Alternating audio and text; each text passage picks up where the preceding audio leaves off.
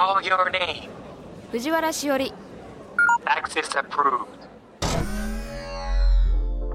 Welcome to Tomorrow Laboratory. J-WAVE. J-WAVE. ロジスティード。トモラボ。 J-WAVE ロジスティードトゥモローラボラトリー略してトモラボ明るい明日のヒントを研究するラボのチーフ藤原しおりですトモラボは毎回テーマを決めて社会問題をできるだけ噛み砕いて研究していく番組ですここトモラボにはいろいろなニュースや情報が届いていますその中からテーマに沿ったトピックスをピックアップして研究していきますこのポッドキャストを聞いた後皆さんの生活の中で何かヒントになれば嬉しいですロジスティード。トモラボ。This program is brought to you by ロジスティード。今回は2023年4月22日にラジオでオンエアした武井壮さんをお迎えして研究したイシュー、学ぶことのディレクターズカット版です。時勢などの表現はオンエア当時のままお届けしますのでご了承ください。竹井壮です。よろしくお願いします。武井壮百獣の王元陸上十種競技日本チャンピオン独自の理論パーフェクトボディコントロールでゴルフ野球陸上格闘技などさまざまなスポーツにチャレンジし続けている。去年の9月24日以来らしいです。いつの間にか時が経つのがちょ早いです早いね、ちょっとね。うん。この間話したばっかりのような気がするんですけどこの間な、なんかな、恵比寿あたりで会わなかったっけ？そのぐらいの気持ちなんだけど、俺な。どうですか？この7ヶ月間はい。経ってますけど武井さんのトピック、なんかありますか？最近ね、もう本当うんゴルフばっかりやってて。あやっぱゴルフが中心なんですねそうですね、もうとにかくゴルフのクラブの使い方を、うん。いろんなプロの人に聞いて回るっていううん。作業がずっと続いてるって感じです。どうなんですか？武井さんはまあどんなスポーツでもうん。結構こなせるというかそう。習得するの早いっていうイメージあるんですけど、はい。うん、だけどゴルフはは。ねやっぱ一番難しい。あそうですか。で俺結構正確に動いちゃうタイプなんですよ、うん。なんか思ったことに対して、うんで例えばご道具一本持たされてはい。何かやれって言われたらその作業すぐできるようになるんですけど、うん。要はゴルフって何が難しいかって言ったら同じことやったら次はうまくいかないんですよ、へえ要は打つ場所変わるから。ああそういうことか。芝生も変わるしであとクラブの長さも変わっちゃうから違う道具になるんですよ。はあはあはあするとその前打ったのと同じような動きしても、うん。要は遠心力も変わるしう、ん。ね力感が違うわけですよ。う。ん。だから本当にクラブ体を正しく動かすっていうよりはクラブを物理的に正しくうん。こうクラブヘッドを操作してうん。たまたまそうそこにボールがあったって感じでパーンって打てるような基本がないとうん。ミスるんですよ。うんいい動きしても。要はいい動きしてもさっきとさっき長いクラブ打ったのと同じような軌道で入ってくると短いクラブだと届かないしとかうん。いろんなこと起きちゃうんで。うん。だから本当に体だけにうまく動く人はうん。ゴルフすごい難しいと思うんですよ逆に。逆に。うん、うんまあそうなるとまあゴルフは身体能力だけじゃないっていうことですね。そうなの。身体能力当然必要なんだけどうんうんうん間違いなく先々には。うん。だけどその前にまず正しくクラブを扱う、うん。まあなんか経験なのか技術なのか知識なのかのどれかがうん。正しくないといけないっていう。うんだから運動神経の全然ない人とか女の子でもめっちゃうまい子いっぱいいるじゃないですか。ああいいますよね。らすごい不思議なスポーツなんですうよ。んなんかでもなんか嬉しそう高井さん。なんか そんなちょっと手強い相手見つけて。難題ってやっぱねいいよね難敵とか難題があるとやっぱ人生楽しいよね。難敵倒していきましょう。そうですね。うんまあ今日の、えーテーマは学ぶことということなんで、学ぶことはいまあ日々ちょっと最近は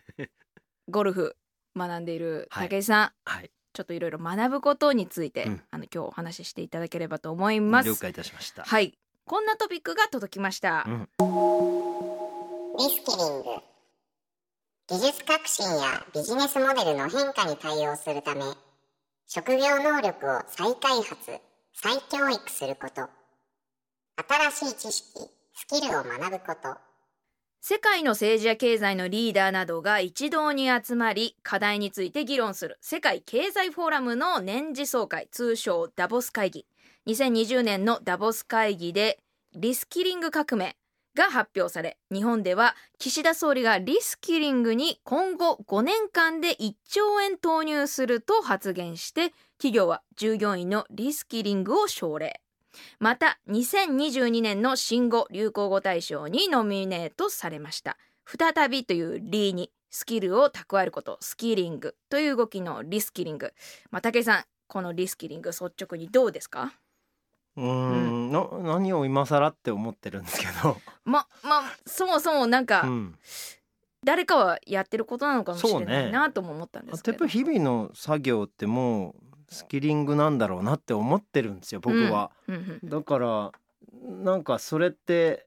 なんだろうなと思って。まあ同じ仕事をずっとしてたらその業界にそういったししょなんつったらいいかスキルしか身につかないから、うん。さらに劇的に変わった何かをっていうことなんでしょうけど、うん。新しい技術に向けてとか、うんうん。次のこうなんて言ったらいいんですかねこう次にこの企業が作っていく形をうん。リードできる能力とか知識を身につけてほしいってことなんですけど、うん。再生したいってことなんでしょうねなんかね、うん全体を。うん。ちょっとこう活性化させたい。とかなんかあれじゃないですかなんかいろんな方法が変わってきてるじゃないですか、うん。その流通の仕組みに関しても。その例えばなんだろうホームページだっていろんな、うん。あのシステムみたいなものも変わってきてて、セキュリティシステムとかも変わってきてて、うん。そういったものに今までの人たち会社にいる人たちでは対応できないっていう事態がすごいお起きてんだろうなと思うんですよね。だからそれをなんか外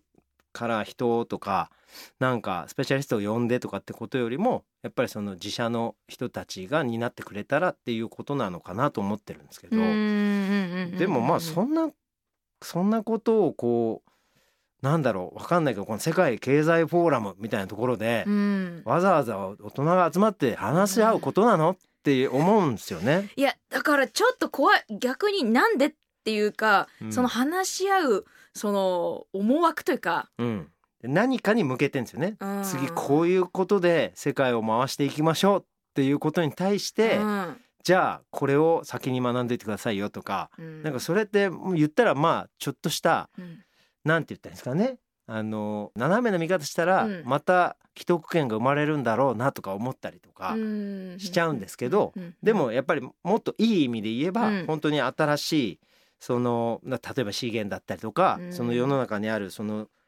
物質みたいなものってもう限られてるから、うん。そこにこう新しい空間のインターネット空間とかっていうのがどんどんできてるわけじゃないですか。うん。でなんかそういったものに対して新しい資産とか価値を作れる何かをうん。磨いとかないとうん。やられちゃうよってことなんでしょうね。あーだから今から動く人は動いてね会社、動く会社は動いてね宣言なのかな。なのか。うん。まあ。でも日本は特にそういう世界的なこう流行から今取り残されつつあるんでうん。ビジネスモデルとかうん。なんかいろんなシステムがだからそのこの辺りはこの5兆円あ1兆円？足りないんじゃないって俺は思いますけどね。もっと最先端を突っ走らないとはい。もう昔の経済成長期みたいな時の日本のこう世界で最も経済が栄えた国みたいにはもう今後二度とならないだろうなって感じますよね。あの時の勢いとはちょっと違いますよね全然、うん。だから物を作って世界一になった国じゃないですか。うん。要は海外の人が日本が作ってるものが欲しいって言って、うん。もう世界のあらゆる国が日本のものを欲した時代があったわけで僕らが生まれた時代ってそうだったから、そこからこう物よりもなんて言ったんですかね物じゃない空間うん。デジタル空間みたいなところで今は世界は推移してるから、そこに対しては日本は非常に弱いうん。国だと僕は思うんですよ。うん。だからそれはもうシリコンバレーとかインドとかそういったところにその IT 空間みたいなところもほとんどうん。支配されてるような気がするんでね、うん。だからそこに関してはすごい低レベルだなって感じてるからそのあたりを政府が危惧してうん。そこに投資しようって言うんだったら僕はいいと思いますけどね。うん。新しいものを日本から生み出しましょうよって世界中のみんなが日本のこのシステム使って楽しんでる。もしくはビジネスが進んでるみたいな。例えばフェイスブックがうん。地球上のもう数十億人の人のデータベースを持ってて、うん。でみんな登録したわけじゃないですかあれに。そうですでそれをベースに言ったら銀行だってできるかもしれないみたいな流れになったでしょうん。一時。それがこうちょっと危惧されたじゃないですか。うん。大丈夫なの？そうフェイスブックの仮想通貨みたいなのができたら、うん。銀行システムがもう破綻しちゃうんじゃないかみたいなうん。不安が起きたりとかしてて、だそういったこうでツイッターとかもそうだけどインスタグラムだなんだとか今ブロックチェーンだったりとかああいう技術とかも要は日本はそこに全然たどり着いてないわけで、うん。世界中の人が日本のこのソフト使ってるよねとかそういったことがほとんどなくなってきてるわけじゃないですか。うん。だから違う国はそういった他国の何かプラットフォームを使って莫大な要はあの利益を生み出せるようになってるわけじゃないですか、うん。石油を売らなくても資源を売らなくても商品を売らなくてもっていう。そういったところでもう本当に取り残されてると思うんですよ日本。そういうことか。そういうこと、そういう危機感から考えると1兆円はちょっと少ないか少もなっていう。ないんじゃないかなと思うんですよね。だって余裕でしょ？フェイスブックが日本の会社だったらうん。1兆円なんて余裕じゃないですか。そうだよな。ただ一社あるだけで。うん。そんなもん何のあれもないでしょ？だけど世界でないでしょ、日本が生み出したこれで世界中の人が楽しんでるなんていうものってあります？世界中の人が便利になったこのシステムとかこのアプリとか、そんなもの日本から一つもないでしょ。でそう考えたら恐ろしいですよ。ちょっとやっぱり日本の人たちはうん。次の世代を見据えた経済を経済圏を築かないといけない時代になってるけど誰もまだそう思ってないみたいな。一部の人しかそう感じてないっていう今よ世論だなと思うんですよね。うん。危機感持ってる人あんまいないと思うんですよね。い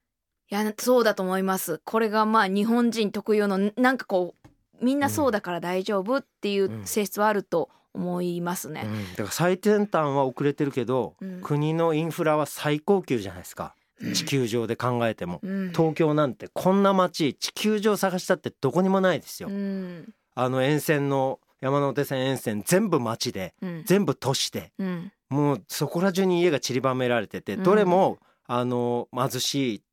あの極限のところなんて一つもないっていう街なんて地球上探してもどこにもないからうん。やっぱ気づきづらいと思うんですよ。うん。あれ？日本ってもう遅れてないっていうことに。そうなんだ。そうだよな。そう。うん。だからインドとかなんか行くとすごい貧乏な街がそこら中にあってうん。本当に裸足で歩いてるような人が山ほどいるんだけど、うん。本当にその工科大学とかそういったところの最先端の教育をしてるところはうん。地球でこれから何が必要なのかっていうところに向けた技術のあその発掘にめちゃくちゃ投資してー確かにそこに対してアグレッシブなこそう。うこうしたいああしたいがうん。きっと熱意があるでしょうし世ね。界中の本当一流企業の社長インド人になってるぐらいなんで今。うん。だからまあそういったところに先行投資してきた国が今もう恐ろしい勢いを持ってるけどうん。日本はそこに全く参入できてないよっていう恐ろしいですよこれ。やっぱりさっき武井さんが言ったように日本は物に豊かな国だから、うん物があるとやっぱ安心するところが人間きっとあると思うから、うん。それと同時にでも見えない部分がめちゃめちゃ歪んでる気がするその精神的にとか最近特にねなんかね。自殺率も高いし、はい。こんなに豊かなのにっていうね。うん、だからそこが比例してないんだっていうものの豊かさと安全と、この心のし幸福度っていうのが比例してないってことちゃんと現実に起きてるから、やっぱ日本はそういう意味で何かこういう、まあ、リスキリングでも何かはやっぱしなきゃいけない時に来てんでしょうね。今若い子でこれからうん。仕事するとか就職するうん。っていう子に対して、うん。どんな学び方をしたらいいとか武井さんから思うことってあります？いや僕ねなんか常々思うんですけど、うん。中学も高校も全くこう世の中で例えばこんな仕事がしたいなとかっていうのはなんかかっこいいとか、うん。名前がいいとかそんなことだけで想像してて、全全くそれでいくら稼げてどんな暮らしになって、うん。どういう人生になるのかなんて誰も教えてくれなかったし、うんもう現代はなんかそういったことからやっぱりちゃんと教育しなきゃいけないと思うんですよ。ただ知識をこう歴史をやって何年に何が起きたなんて日本の日本史なんて覚えてたって社会で1ミリも役立たないわけでうん。要は。そまあ検索すりゃ今出ますからね。そう。それでうん例えば自分の人生が豊かになることなんてよっぽど日本で一番歴史に詳しいとかうん。そういった人になればまあ研究でとかわかその知識だけで教授ができたりとかすることはあると思うけどでもそんな詰め込んだものを社会で生かす機会が少ないですよ。うん学校教育の中に入ってる教育内容と社会で使うスキルみたいなものがリンクしてないんですよ。リンクしてない気がするなそうだから知識教育はしてるけど、うんそれをそこから何かを発想して想像するっていう教育になってないってすごく思うんですよ。うんでそれってそんなに大それたことじゃなくて、うん例えばじゃあお仕事って何だろう？言ったら誰かが何かをやってくれること誰かが何か作ってくれたものとかにお金を出して購入するとかうん。販売する側は人がまあやりたくないことだったりやってくれたら便利だなと思うことをサービスにしたり、うん。こんなものがあったら嬉しいよなっていうものを作ったりっていうことに対してでそこに安い値段でその商品を作って少し付加価値を乗せて販売するっていううんでそれはたくさんの人が買ってくれたら嬉しいからなるべく広くの人に告げる広告をするっていうビジネスってこれで全て成り立ってるわけですよ。うんたくさんの人がそれを知ってて買いたいうんこのサービスを手に入れたいとかって思ったところにお金を払ってでもそれを買いに来るわけじゃないですか。もうこれだけでほとんど全てのことは解決できるわけじゃないですか、うん経済的なことに関しては。うんうんだけどここの原則を学校とかでは一切やらせないじゃないですか。経済に関してはめっちゃ弱いっていうか私もちょっと恐怖心っていうかうんわからないっていうもう外なんか先入観があります。で言うてもうん簡単なことじゃないですか。うんだからなんか結構あのなんか北欧とかの,、うんうんうんあの小学校とかでは結構ビジネスを授業でやらせるんですよ。うん要はなんか各子供たちに4人ぐらいのグループ作らして一つ一つを学校内のあの企業にしちゃうんですよ。でその子たちがなんか僕たちはこういうゲームを作ってみんなに楽しんでもらいますっていうのを、うんで面白いなんかボードゲームみたいなのを作って他の会社の子たちが遊びに来てくれたらその時に学校では発行してる通貨みたいのを払ってもらって、うん。たくさんの子が遊びに来てくれたら自分の班がすごく儲かった。でそれで他の班が作ってる何かを購入してうん。また学校生活が楽しくなるとか、うん。例えば美味しいものを作ってくれる子たちがそれを買って、あ美味しいねって食べられるようになるとか、うん。そういうことをあの僕らが大人になってうん。普通に仕事だって言ってやってることって同じことじゃないですか。そうですよね。それをもう小学校ぐらいでやらせるんですよ。うん。で何を販売するのが楽しいのか、うん。どんなサービスをするのが楽しいのか、うん。例えばそのその中にはあのー荷物をうん。帰りに、あのー授業の間にうん。何かどこかに運んであげるサービスをしてくれる子がいたりとか、うん。お家からなんか雨が降った時には傘を届けてあげるとか、うん。なんかそういうサービスをしてる子たちもいたりして物だけじゃなくてねサービス。を売る。だからそういったことを学べるじゃないですか。うん。そしたらじゃあ世の中で今こういう会社がありますよねってここはこういう仕事してますよねって、うん。みんなが言ってるあのお店はあ何々さんとこの会社と同じビジネスだねって言って、うん。じゃあそこに学びに行きましょうっつってインターンみたいなことを体験しに行ったりして、うん。本当にお仕事してる人が何してんのか。で自分たちもその学校の作業にそれを当ててみようとか、うん。もう本当にインターンをしてるような感じで普通に学んでるんですよ。でその中であのいろんな知識を学んでじゃあ自分は世の中に出たらこういう仕事がしたいなとか、うん。で中にはその授業でやるようなことを先に学んで教えてあげるっていうことをビジネスにしてる子がいたりとか、うん。でそれって先生じゃないですかやってることって。だからそれやった子たちはあ僕先生になって人が人に教えたらみんな喜んで点数テストの点数が上がった。あこれは僕すごくもやりがいがあった。じゃあビジネスやろうとか,、うん。だからその先生をやろうとかって思ったりとか。だからなんかぼんやり何かこういう仕事に就きたいとかじゃなくて、うん。それを経験して、うん。じゃあお金ってこうやってやれば儲かるんだなとかこういう仕組みになってるからこの会社は儲かってるんだなっていうのが分かるから、ただ従属的に大学卒業したら就職試験受けて会社に入ります。どの会社にしようかな、うん。何の会社がいいかな面接ってこう言ったらいいかなみたいな悩みにならないんですよ。うん。要は。僕はこういう仕事をこれまであの実践してきてこういうスキルが高いからこの会社でこういう能力を発揮できると思うからこの会社に入りますそその能力持ってるから、うん。でその実績もあるから、うん。あこの子は使えるねって言って会社は取れるわけじゃないですか,、うん。そういうところからもう日本ってちょっとずれてて、うん。日本の教育って、はい。だから学びの全くない、うん。やったこともない仕事で楽しくも感じられないって思って仕事してる人がすごく多いと思うんですよ。うん。それはなんでかって言ったらその学びとうん。社会で生きる時間が結びついてないからだと思うんですよ。だこの結びつきを教育の中にどこかにブリッジを作ってあげないと、うん。多分日本の今の若い子たちは本当に豊かな暮らしでいい仕事についていい会社にいても苦しむと思うんですよ。うん。だからやっぱりその就職のタイミングで初めて考えるようなことじゃなくてもうちょっと前かうん。ら絶対に。考える機会やうん。教育があった方がいいんじゃないかっていうことですよね。そうだからスポーツとかやらせるのも、うん。僕はそのただ単にスポーツいいよって言ってやらせるのは意外と半分害悪だなと思っててすごく豊かになることもあるんですよ例えば今の大谷翔平選手みたいに子供の頃から自分の体格が他の子に比べて明らかに優れてるっていうのを感じてて僕がこういうスポーツをやれば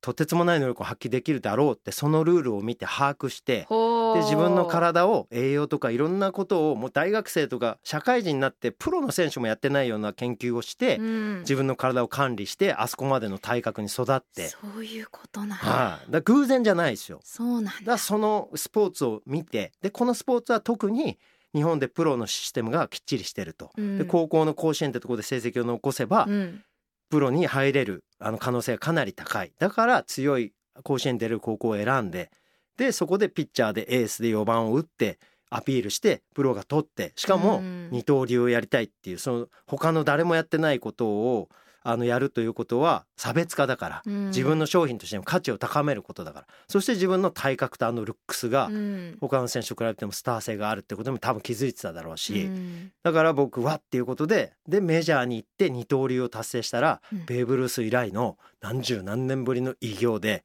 今の現代には誰一人いないプレイヤーになれるっていうところでまだ成績はナンバーワンじゃないのに、うん。もう評価と人気とうん。年俸は多分来年には世界一になるでしょうっていうぐらいにたどり着いてるわけじゃないですか。これってスポーツをやるのに僕理想的な形だと思うんですよ。うん。お金のこと経済のことそのスポーツのルールそして自分の向き不向きっていうものをちゃんと把握して選んでるから、うんだけど本当に全然そのスポーツに向いてない体格とか能力を持った子が夢を持って何かのスポーツを始めて、うん。結局全然ダメで成績も良くなくて、だけどそのスポーツ例えばちょっといいとこまで行っても野球みたいにプロの市場もない。例えば社会人としてプレーできるあのマーケットもほとんどない。うん。やってって日本一になったらもしかしたらオリンピック出れるかも。でオリンピックに出れてもしメダルが獲得できたら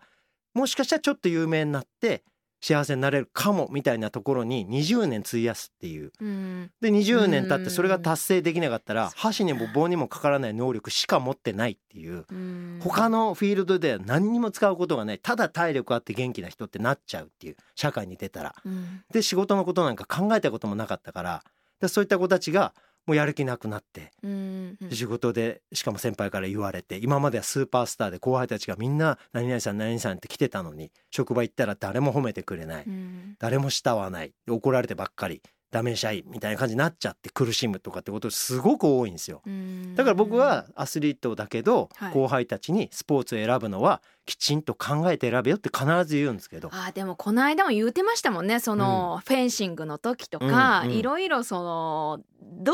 うすることがその人にとってどれぐらいそのし幸せになれるのかってどれぐらいうん。なんか満たされるものがあるのかっていうのをちゃんとこう選べよみたいなことは言ってましたもんうね。ん、だからそれスポーツを選ぶのってなんかみんなねこうスポーツって楽しいもので素敵なもので精神性が高まってとかそういうもので何を選んでも幸せになれるよねみたいに思ってるんだけど決して平等じゃないからだからそれのあのスポーツにその経済的な側面とかうん。あと自分の精神的な側面とかあと自分の肉体的な側面とか必要なスキルを混ぜて考えることっていうのが当たり前にならなきゃいけないんですよ。うん。それをお金で決めるんじゃないんですよとかって言ってる人ってうん。もう思考停止なんですよ。日本のそこが一番難しいところかもその美徳とされてることうとその現実その理想と現実がすごく噛み合ってないというか、理想日本にとってはこれが美しいとされていることとのギャップが激しいからすごいショック受けたりとか、へこんだりとか、苦し生きづらいっていうことがきっとあるんだろうな、果たして美しいんですかって思うんですよ。大人になって20年積み重ねてきた技術が何者にもならなくて、でその後自分が好きでもない職業をやってしょぼくれた暮らしをするっていうあの僕の後輩に本当山ほどいるんです。で僕自身もそうなったから、うん、一時、うん、でその時にじゃあ幸せだったか、うん、このスポーツを選んでこれがプレーできたんだから最高にハッピーだって思えたかってそうじゃないから、うん、こんちきしようと思って、こんなに努力したのに何の役にも立たんじゃないかと思ってリスキリングしたわけで、それでテレビとかラジオで使えるような技術を身につけようと思って西麻布に行っておしゃべりの勉強して、スポーツとかいろんなこと楽しく喋れるようになればもしかしたらもう一度その積み重ねたものが僕が商品サービスとして提供できる能力になるかもしれないと思ってリスキリングをしての今だから、うん、まさに。僕もそれに打ちひしがれたしなんでマイナスポーツ選んじゃってね同じ同い年で同じ日本一のオリックスにいたイチロー選手は、もう20歳過ぎで2億円とか稼ぎ出すわけですよ。でその後メジャー行って世界一のプレーヤーになって数十億の年俸もらうわけじゃないですか。それを僕は真横で見てて、僕グリーンスタジアム神戸の真裏の大学にいたから全く同じ時期に同じようにスポーツで努力して、僕は史上最短で日本一になったけど、向こうも日本一首位打者取って210本ヒット打って過去最高だって言われた人が収入が数十倍違うなんてことが起きちゃってて、この時のもう失望感というか絶望感というか、こんなことなかったですよ。だからそれを考えることが美しくないことだなんて僕は一切思わないですよ、同じ努力をして同じように幸せや経済的な豊かさを共有できるような社会にならないと必ずそういう不平等が訪れるんでいつか、だからスポーツってのはただ綺麗にお金なんか関係ない。楽しく礼儀正しく健康な体になればいいよねなんてものじゃないですから今の世の中、うん、もう世界のすごい大きなマーケットになってるしスポーツマーケットって。ねワールドカップサッカーも、うん、WBC も、うん、みんな本当にすごいブームになったでしょ。野球あんなにね冷めきってるみたいにみんな言ってたのにこの間の WBC どんだけ盛り上がったかっていう。ね経済効果すごいですよ。だからもうそういうのを考えると遊びじゃないんだよもうスポーツは、うん、だから例えば分かんないけど電気屋さんを始めるとか、うん、分かんない？IT 業界にちょっとなんかアプリ作って始めるとかそれと何も変わらないんだよっていう、うん、スポーツのスキルを身につけることって、それをたくさんの人が見れる場所に置くのか。ただただ趣味みたいにスポーツやってて能力だけ伸びちゃって誰もそれを見ようとしてないものにするのかっていうのは僕は全くあのリスキリングというかそういったもので解決できることだけどスポーツっていうなんかそういうさっきしおりちゃんが言ったような綺麗なものじゃなきゃいけないみたいな空気で、それを今の現代でみんなが豊かになれるものに育てることをもう誰も考えてないっていう、本当に思考停止の業界って僕は思ってるんで。これはスポーツだけに限らず、今やってるあのビジネスもそういうビジネスの業界いっぱいあると思うんですよ。もうこの時代じゃもう売れないよね。だけどその業界に入っちゃう人もいるし、うん、そういうお店始めちゃう人もいるしだからこういったところがもしかしたらこれからの時代に本当に求められるのかどうかっていうところにフォーカスして能力を身につける知識を身につける技術を身につけるってことをしていかないといけないっていう一番わかりやすい例じゃないかなと思うんですよね。いやこんなにねあの辛口に聞こえるようなこと？なんなんでそんね武井さんもスポーツをの悪口を言いたいわけじゃないし、うん、ちゃんとその現実をの厳しさを教えてくれる人ってちょっと貴重だと私は思うから、うん、まあスポーツ業界をすごく知ってるし、うん、だからまあそれがねスポーツに限らずそれで現実の厳しさを知れること、うん、機会がまあ増えることは日本人にとって必要なのかなとちょっと思いました。はい。毎回イシュを決めて様々な角度から研究していく JWEB ロジスティードトモラボチーフの藤原しおりです。フェローにお迎えしているのは武井壮さんです。引き続きよろしくお願いします。お願いします。今回のイシュは学ぶことということで、ここでは武井壮さんの4月11日のツイートから研究していきましょう。はい。試験などでチャット GPT の使用を危惧する声が上がってるけど、もうそろそろ決まった答えを覚えてる人を点数つけて先行する方法に意味がなくなってることや、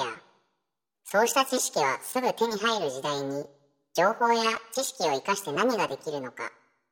どう社会に実践するのかを試したり、教える教育をするべき。まあ、こうチャット GPT に関するツイート高井さんのご紹介しました。まずチャット GPT とはですが、えー、高度な技術を使い人間のように自然な会話ができる AI チャットサービスで、うん、2022年11月に公開され無料で利用できる革新的なサービスとして注目を集めました、うん、まあ、ツイートもされてましたけど武井さんチャット GPT についてはどうどうですか？どんなスタンスというかいやこれがどうなっていくのかっていうのが非常に今の時点でのチャット GPT なんてもうそんなんか質問を投げかけて答えてくる。でそれをなんか学んでさらにそれディープラーニングしていくみたいな感じでどんどん答えがあの人間っぽく、でしかもいろんな知識を散りばめてあの情報をそこにはめ込んで正しい答えを出していく感じになってるんですけど、はい、そんなとこが目的なんじゃないんだろうなって思ってるんですよね。何にこれが活用されていくのかっていう本当のことは何だろうって思って、いろんな人に聞きに行ったりはいしてるんですけど。学んでますね。はい、でもなんかすごい怖いこと言う人もいるしまあもっとこうなんて言ったらいいんだろうなライトな答えをしてくれる人もいるけど、うんうんうん、本当にこれ作った人に聞いてみたいっていうか運営してる人たちとかそれそこに投資してる人たちにどういうところを目指してやってるのかっていうのを一回聞いてみたいなと思いますよね。なんかね。だから本当に今こう公開されてるというかこうみんなが知っている状態のこのチャット GPT はまああの大学生レベルともなんか言われてるんですけど、ねね。うん、まあきっと可能性がわからないからこそちょっとうん。みんなが何何とでも言えますよねその悪い方もいい方にも。うん、までもすごいことになってきたね、うん、最近のこの AI の研究っていうのは、うん、本当にあの人間の脳を作っちゃってるってことだから、うん、脳でやってるようなことをこれねコンピューターにさせてるわけじゃないですか。で僕らなんか子供の頃になんか「ターミネーター」とか見て、もう暴走して AI が暴走して、うん、そのな街のインフラとかが勝手に動き始めちゃっててとかで警察用に作ったロボットとかロボット犬みたいなのが勝手に自分たちで自衛し始めたりとかしだすみたいなことじゃないですか。うんか子供みたいにそういうことも勝手に想像しちゃったり、うんうんうん、勝手にミサイル撃っちゃったらどうすんのとか、うんうんうん、すごい思いますよね。まあでも本当にそういうこともできちゃうでしょうからね。でできるんでしょうね、はい。はい、きっとね。なんかねそのハッカーみたいな人をねあのいろんなねなんかところにアクセスできちゃう人が人間がもうそれができてるってことは、うん、AI もそういった技術を僕らの数億倍の速さのスピードで学んでいくわけでしょ。このスーパーコンピューターみたいのって。ってことはもうなんか僕らが追いつかないところまであっという間に行くんだろうなって考えると、うん、でもうこの10年ぐらいでこういう会話ができるようになっちゃってるわけで、うん、恐ろしいよなって思いますよね。いやちょっと本当なんかどんな感じになるか私も予想不可能だし、ね、えこれ武井さんこれ学生時代に登場してたら、はい、チャット GPT でやってたら、はい、どう活用してやろうって思います？武井少年は。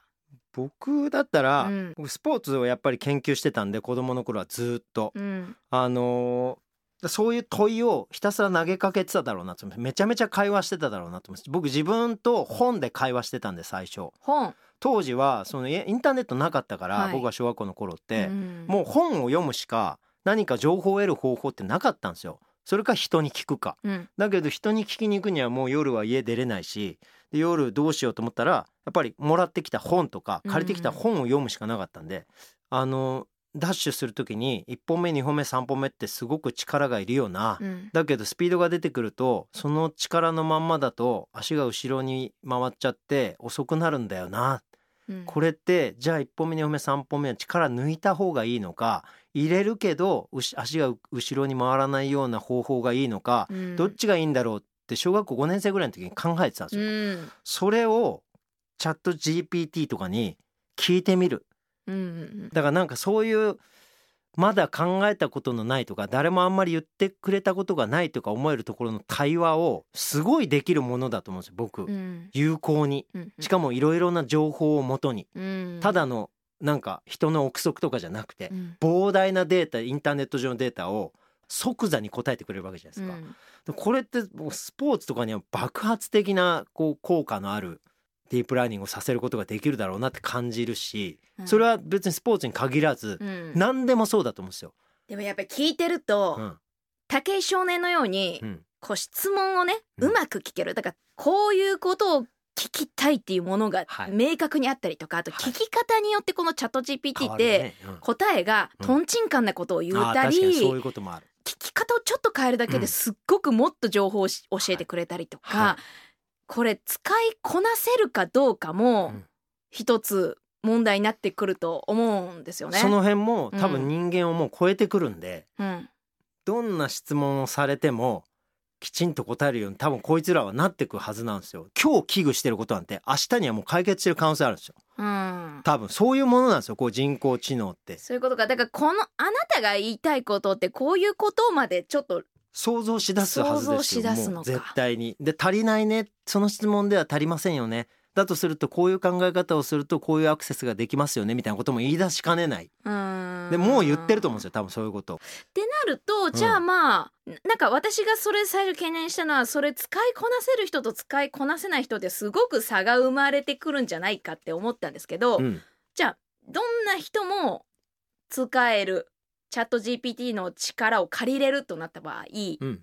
そのチャット GPT とか AI と共に暮らすうん。人たちはどんな学び方をしていけばいいと思いますか？変わんないと思うんですよ。変わんない。結局どんなうにん。優秀なツールがあっても、うん。いや例えば辞書が電子辞書になったとかうん。別にその電子辞書でペペペって調べられることなんて覚えられることだし一回学んだら身につくけどその時しか学ばない人もいるしでこれを使って本当に自分の経済圏を豊かにできる活動をできる人もいるだろうしでそういうう答えをもらってもやらない人はやらないし結局世の中がどう変わったって変わんないですよ。人間のやるかやらないかなんていうものは。正しい答えをもらったからやるっていうものじゃないと思うん。でだけど変わるのはより正しいものをこう手に入れられる可能性は増えると思うんですよ。うんこれから先もこれを使って何をこの世の中に新しいものを生むかって人たちが使えば新しい何か生まれると思いますけどうんただ利用者なだけでは何にも変わんないです。うん本読んだのと変わんないし。うんいやだから本当にいろんなことができる宝箱的な可能性があるから、うんこれはどういうことだとか普段からこれをどういうふうに活かせるだろうっていう思考から変わらないと、チャット何 GPT が現れようがうん。現れまいただが受け取るだけ。変わらないってことか、なるほどな。本当に。明るい明日のヒントを研究しているここトモラボ。今回の一周は学ぶこと。ここからはこんなトピックをきっかけに考えてみましょう。勉強は自分が幸せになるための有効な手段好きかどうかは別にして、体を鍛える、勉強することは自分の人生をより豊かにするために、自分が幸せになるために絶対に必要で、一番の有効な手段だと感じて努力していました。学生時代はめんどくさい、こんなの必要ないって思うかもしれないけど、大人になって時間が経てば経つほど、その時手に入れたものがどんどん役立つ社会になっていますから。一番勉強しなきゃいけない時というのは、一番それを必要としない時なんですよ。ということで、えー、武井壮さんがインタビューでお話しされたフレーズご紹介しました。私やっぱこれいいなって思ったのは、はあはあ。この学生時代はめんどくさいこんなの必要ないって思うかもしれないけど、うん。うん。大人になって時間が経てば経つほど役立つ社会になってたりその一番勉強しなきゃいけない時というのは、一番それを必要としない時なんですよっていう言葉はほうとそなったというか。だから中学小学校中学校高校大学って、お父さんお母さんがお金払ってくれて山ほど学べる時期だけど、うん。それを学んだら何に役立つかを知らないから、うん。学ぶ意欲がない時期なんですよ、うんうんだそんなのが一番もったいないじゃないですかだからね。本当だったら大学なんて28ぐらいから32まで行くとかに変えちゃえばいいんですよ。高校まででの教育でもうお仕事を1回社会で経験させて、うん、18から28まで10年間社会で活動させる、でその中でどんな仕事が楽しくて、うん、自分はどんなことをしたら幸せなのかだんだん分かってくる、うん、その上でもう一回学びたい時に28から32は大学に行くって社会で決まっててあ。あだんだん社会分かってきたって時に自分が好きな学問を選んで、俺はもう一回 IT を学びたいって言ったら工学部入ってもいいし。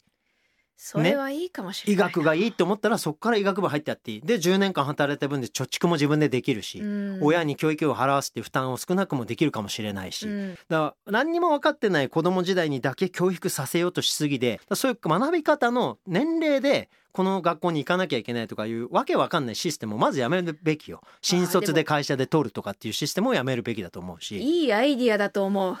うん、私は実際大学行きましたけど、うん、そのやっぱり高校の時の方が頭良かった気がするっていうか大学行った時より、うん、なんかその学ぼうという意欲とか、うん、なんか勢いがとにかくついてる時に、うん、一旦大学でこう緩まされるというか、うん、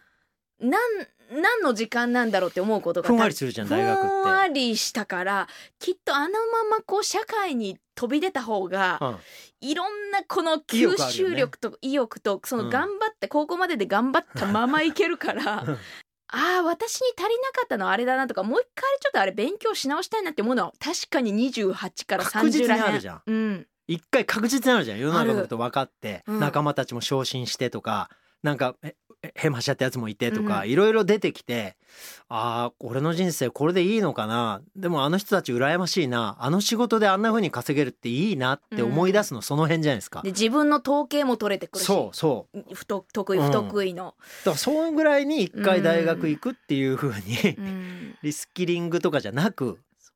そこがそこが社会人のスタートみたいにしてくれたらいいのになって僕は思いますけどね。だから教育の方法を変えるとかそんなことじゃなく、うん、社会とかお仕事とか経済が豊かな国なんだから経済と結びつけてきちんとその人のマインドとかそういったものをなじませた上でどの教育をするのかっていうのを考えないと、うん、人材なんて簡単にロスしますよ。古くから慣習とか改善できる勇気を日本に持ってほしいですけど、うん、まあコロナっていうものが一つその何かを変えさせるきっかけにはなったと思うんですよ。まあ全部多少ね。多少ね。ね。うん、うん、あるべき姿はどうなのっていうね、うん、疑問は投げかけてくれましたよね。だから全然動かなかったとこが変わったりとか、うん、変えていこうかっていうふうに人たちがちょっと思えるようになったきっかけだったとは思うんですけど、うん、あのこのまあ3年前にコロナが約3年前にコロナが始まってあの武井さんはどうでした？そのコロナによって学び方変わったとか学ぶなんかこの価値観とか変わったりしました？うん。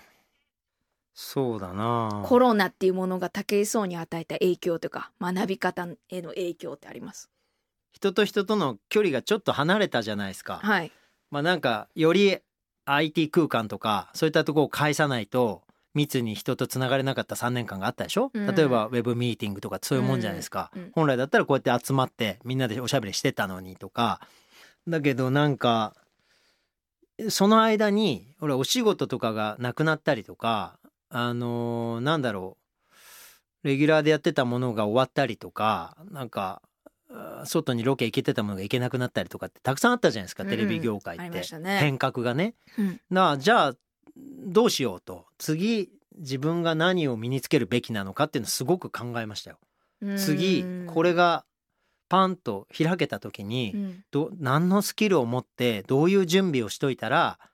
また楽しい時間と社会のつながりを俺が手に入れられるのかなっていうのはずっと考えてたんで、うん、だ僕が考えてることって別になんか最先端の学びをしたいとかそういったことだけじゃなくて、うん、手持ちのものであのどれだけ僕が生まれてあの当たり前にあのパスポートを持って暮らしてるこの国でどこにでも住民票を受けてでこれ僕の権利じゃないですか、うん、この国に生まれてこの国の国民として生活する権利を僕は持ってるわけでその権利をフルに生かしてああまあこう楽しいなこういう時間の使い方してたら来月死ぬって言われてもまあいや楽しい人生過ごしたなって思えるようにするためにはどうするべきかってとにかく考えてるんで。う、ん。うん、だからなんかいろんなコロナでのいろんなニュース見ていろんな海外のニュースも見て、うん。本当にこれまであんま見てこなかったもの山ほど見たんですよ。うん。いろんな情報を調べたし、うん。病気のことも調べて薬のことも調べたうん。ワクチンのことも調べた、うんでそれぞれの国の対応も調べた、うん。じゃあなぜその国がこういう対応を取ったのかっていうバックグラウンドも調べた、うん。じゃあ国家に生きるってどういうことなのっていうことも考えた。うん。で本当に昔の国家とかを作った頃の哲学者の本も山ほど読んだ。うん。でその中でじゃあ僕が人間として生きるのに日本人なんていうアイデンティティが果たして最上級なのか。うん。それとも日本で暮らせる権利を持ちつつもうん。何か地球上にいろんな価値を持った活動をしこれからしていった方がハッピーなのか。なんかそういうこれからの時間の使い方をうん。どうするべきかっていうのをもう山ほど考えた時間だったんで。だかうんら社会がどう変わったとか僕には全く関係ないけど、うん。あのー僕自身がこれからの時間をこういうふうに使っていきたいって思いは多少変化がありましたよ。なるほどね。なんか変化した？いや私自身本当にコロナがある前とあった後では全然考え方私も変わった、変わった？うん、ぜ全然違うしう、ん、うん、私は楽になりましたけどね。楽になったの？楽になった。あのー多分大丈夫だって思えるように、おう。どういう意味で？うん、なんかそのこうじゃなきゃいけないっていうがんじがらめのものがほぐれていったんだと思います、うん。反強制的にうん。世界同時になんかちょっと立ち止まるとか、今目の前にあることをもう一回見直すとかうん。なんかそんな時間やっぱそういう機会がないとないし、うん。うん、だからまあ本当に独特ああいうことがなかったら、うん。気づかなかったこともあっただろうなといっぱいあるよね。ありました。まあだから本当武井さんはさっきのその世界がコロナっていう同時にいろんな国がどうどう向かってるかっていうこう同時に世界の状況を比べられることなんかなかなかないですもんね。どう対応してるとか。そうね。なんかいろいろ考えたんだろうな。だからなんかすごい本当に俺日本は豊かで素晴らしいと思ってるんですよ。うん、これは本当に強く言ってますもんね。うん。あの本当に人間がこう生命の危険を感じずに穏やかに暮らせる国だなってすごく感じるけどで海外に住みたいとか最近よく言ってるんですけどそれは別に日本じゃないところに憧れがあるとかそんなんじゃなくてその最高のこう満たされたインフラの環境の中で暮らすこととそうじゃない場所を選んで何か自分の人生の中でこういう時間を過ごしたいと思う時間にフォーカスして時間を使っていくことって違う喜びだって僕は感じてるんで、うん。なんかそういう物質的な豊かさだけじゃないところの豊かさをより充実させないとうん。これから先今までより幸せだったってあんまり感じられないんじゃないかってちょっと思った時期があってとはいえ僕自身はなんかそんな中でも何かを学んだり手に入れたりしてその場所で最適解を自分に与えてあげられるように時間を使う癖がついてるから、だかうんら小学校の頃に不自由だった自分に自由を与えるためにバイトをして金を稼いだりうん。あのスポーツの能力を鍛えて知識を学んで自分の体をアスリートとして日本一になれるまでに育ててみたりそういったことを足りないものを手に入れるために努力できる素養があるからそれは自分で偶然の育ちで手に入れたものだからギフトだと思ってるんですよ。それをこれからも生かして多分どんな環境になってどんな世の中になってもそこであ素敵な時間だと思えるような時間の使い方を多分選ぶと思うんですよ。でもそれが一番幸せだと思ってるんですよ。うんその結果うまくいったりいかなかったりするけど、うんそれをせずにうまくいったりいかなかったりするよりはいいと思ってて、うん。なんか知んないけどいいポジションについたのと、うん。なんか頑張ったのにうまくいかなかったことって僕は10日だと思ってるんですうよ。ん。絶対値みたいなもので。プラスとマイナスの絶対値みたいなもので。その経験の厚さっていうのは同じ物量だから。だからなんか僕はこれからあんまりねこんなに教育がうんぬんとかぐだぐだ言いましたけどはい。本当にもう時間を使わないっていう選択をすることも本当は幸せなのかなって思ったりしてるんですよ。働かないって決めるとかうん例えばじゃあもう山に行って生えてるものだけ食って俺は生きていくって決めたっていいわけだしうんなんかね、うんそんななんか人が作ったシステムだからどうにでもなるんですよ人生なんて。だからそういったどんな場所でもいいから選んで決めてその生活をして満足だって思えるかどうかじゃないですかもう。うんじゃないとこんな豊かな国でこんなに楽しくない不幸だって言ってる人が多いわけがないじゃないですか。うんだから僕はもうそんなどうやったら今ね学んで豊かになれるのかなんて話をしたけどそんな知識なくたってハッピーに暮らせるってことをそろそろ理解しなきゃいけないっていうじゃないとこういう新しい世界を作っていく人たちが豊かになって自分たちは豊かじゃないっていう二極化の世界をこれから生きていかなきゃいけないですよ。先駆者としてかけた人たちに全部富が集まるように今なっちゃってるの社会構造。世界の暮らしがね。うん。だからなんか資源のある国がそれに抵抗しててとか。で争いが起きたりとかしてるわけで。で豊かさ手に入れるために人と人で殺し合ってるなんて、うん。なんかこんなことを我々が幸せの指標にしてたらもうそんなもん生き物じゃないよって思ってるぐらいですよ。空飛んでる鳥の方が豊かだよっていう、うん。自分が食べたいもの探して空飛んであったかいところに向かってパン羽ばたいて、ああったかいとこあった降りようっつって降りてみたいなあんな素敵な生き物ないでしょ。うん。渡り鳥とか。それでほ同じ生き物なんだから、うん。どういうことにじゃあハッピーで生きてる意義を感じるのかっていうのを本当はもっと学ばなきゃいけないんじゃないかなと感じなきゃいけないんじゃないかなって俺はすごく感じてますよ最近。そう武井さんほどその前のめりになれないとか、うん。もう今のこれで大丈夫ですとか樽を知るとかそういう美学が日本人にはもうあったりするじゃないですか。ね。だからそこまで前のめりじゃなくていいですとかそれ以上に何か望みませんっていう気持ちの人がまあいっかじゃあこれでいっかってなると思うんですけど、うん。本当に平和なというか、ずるい人たちとかがいない欲深い人がいない世界だったらそれは多分大丈夫なんですけど学ぶことはその攻撃とか前のめりとかじゃないその防御力にもやっぱなると思うというか、学んだり知ってるとか、し知らないから譲ってしまうこととかなんか言うことを聞いてしまうとか違うって思ってても違いますよって知らないから言えないとか、うん。自分の今あるものが知ることによってこう守れる。っていう防御力のためだと思えば、まあなんかみんな頑張れる頑張れるっていうか学ぶっていうことに対してちょっとやろうかなって思えたりすんのかなとは思いました。はい、ねまとまったんだかまとまってないんだかちょっとまあこういうトモラボ今回は学ぶことを一緒に研究しました今日の研究が皆さんの生活の何かヒントになれば嬉しいですロジスティードトモラボフェローとして武井壮さんをお迎えしましたありがとうございましたどうもありがとうございました。ロジスティード、トモラボ。This program was brought to you by ロジスティード。